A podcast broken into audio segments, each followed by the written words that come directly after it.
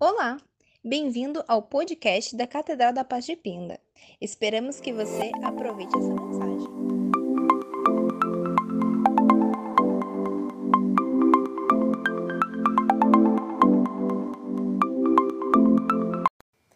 Olá, queridos, sejam bem-vindos a mais um compartilhamento.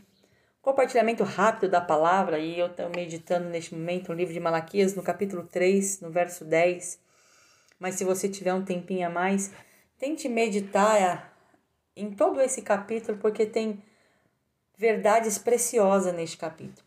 Mas quando eu paro no, no mais conhecido dele, no versículo mais conhecido dele, que é o 10, e aí eu vejo Deus falando em a gente ter o ato de devolver, né, de trazer a ele algo, e ele vai dizer: Olha, me prove nisso. Eu fico imaginando o que seria provar Deus por uma simples atitude minha. O que seria provar Deus? É como se Deus estivesse dizendo, sabe, filho, existem janelas no céu e elas estão em uso. Sabe, as suas dobradiças não estão quebradas, não estão enferrujadas, e eu ainda prefiro muito mais mantê-las escancaradas e derramar minha graça do que manter ela fechada e reter a benção. Sabe, eu fico imaginando essa janela que se abriu para Moisés, quando o mar se separou. Eu fico imaginando essa janela que se abriu para Josué no Jordão foi contido. Eu fico imaginando essa mesma janela abrindo para Gideão e os inimigos fugindo, sabe? Eu fico imaginando que essa janela também pode ser aberta por nós e para nós. Escancaradas na nossa vida. E eu fico imaginando o que, o que, que retém a bênção do Senhor, o que, que nós fazemos que impede Deus de trabalhar na nossa vida. E aí, quando eu olho para a palavra, Deus está falando assim: trazei todos os dízimos à casa do tesouro. Sabe, muitas vezes a gente se perdeu no meio do caminho por causa daquilo que ouvimos e aprendemos, e na maioria das vezes erroneamente, sobre Deus e sobre o reino. Sabe, eu não devolvo para Deus algo a qual Ele não me deu primeiro. Eu preciso ter essa convicção na minha cabeça, no meu coração, de que tudo que eu faço para Deus, Ele já fez para mim primeiro.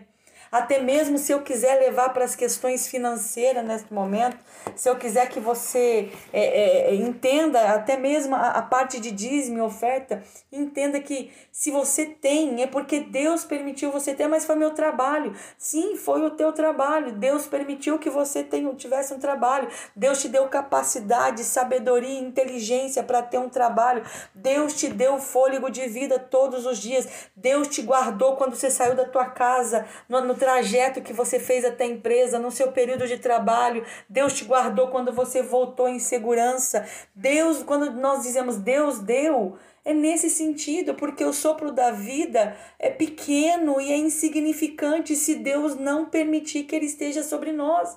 A vida se acaba num sopro. Em um milésimo de segundo, tudo se acaba.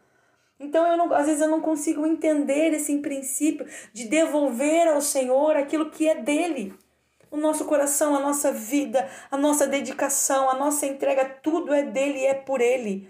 Então, quando eu faço essa devolutiva ao Senhor, seja através das minhas orações, da minha entrega no templo, seja através das minhas obras, do cuidado em compartilhar a palavra, em compartilhar aquilo que a Bíblia nos ensina, e também o devolver ao Senhor o dízimo, a oferta, o que mantém o templo, o que mantém a possibilidade de outras pessoas chegarem, sim, porque para isso servem os nossos dízimos, para isso servem as nossas ofertas ofertas, é manter a estabilidade do templo para que pessoas possam vir, possam ser abastecidas, que pessoas possam é, é, ser abençoadas, assim como nós somos também. Então, se eu não entendo esse princípio de devolver, eu não tenho como Deus é, fazer algo na minha vida. Eu tenho que permitir que essa janela esteja aberta para mim. Não é Deus, meu querido, é você eu olho para esse texto, eu entendo que ela existe e ela está escancarada, mas eu é que permito se Deus vai abrir ela para mim ou não. Sabe? E se permitir que ele faça isso, que ele abre para você essa janela. Do nosso lado, o céu continua sendo o mesmo depositário, rico que entra no passado, as fontes nascentes que jogam transbordante. Eu preciso entender isso. Que o céu está repleto de bênção a Bíblia vai nos dizer isso. que as janelas dos céus estão abertas, mas ela vai ser depositada em nós quando eu aprendo a devolver a Deus algo. Quando eu tenho gratidão, quando eu, eu, eu cumpro o princípio da honra. E aí, quando eu faço isso, literalmente, esta frase, prova-me nisso, começa a fazer sentido para nós. A capacidade dos depósitos de Deus é bem maior que o montante das nossas orações. Ah, mas eu oro, eu busco. Não, mas então continue orando, continue buscando. Até mesmo as nossas orações mais ousadas estão diante de Deus, estão diante do Pai. O que, que você tem pedido a Deus? Quais têm sido as suas petições? Quais têm sido as suas súplicas? Tem um pedido, no seu pedido não está nenhuma caneca qualquer. Seu pedido não está num canto qualquer, num quadro de informação qualquer. O seu pedido é recolhido por Deus e guardado em local estratégico, cuidado pelo Senhor.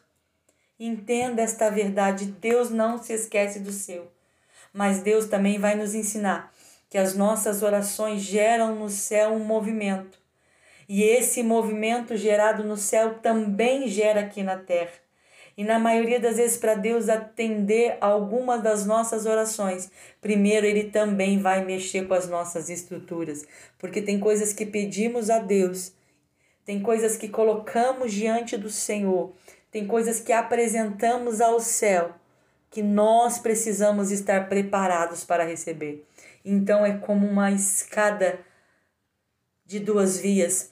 Nós subimos com oração e os anjos descem para nos tra trabalhar por nós, para nos moldar, para mexer com a circunstância ao nosso redor, para essa circunstância trabalhar é, em nós aquilo que o Senhor quer e que nós estejamos preparados para receber.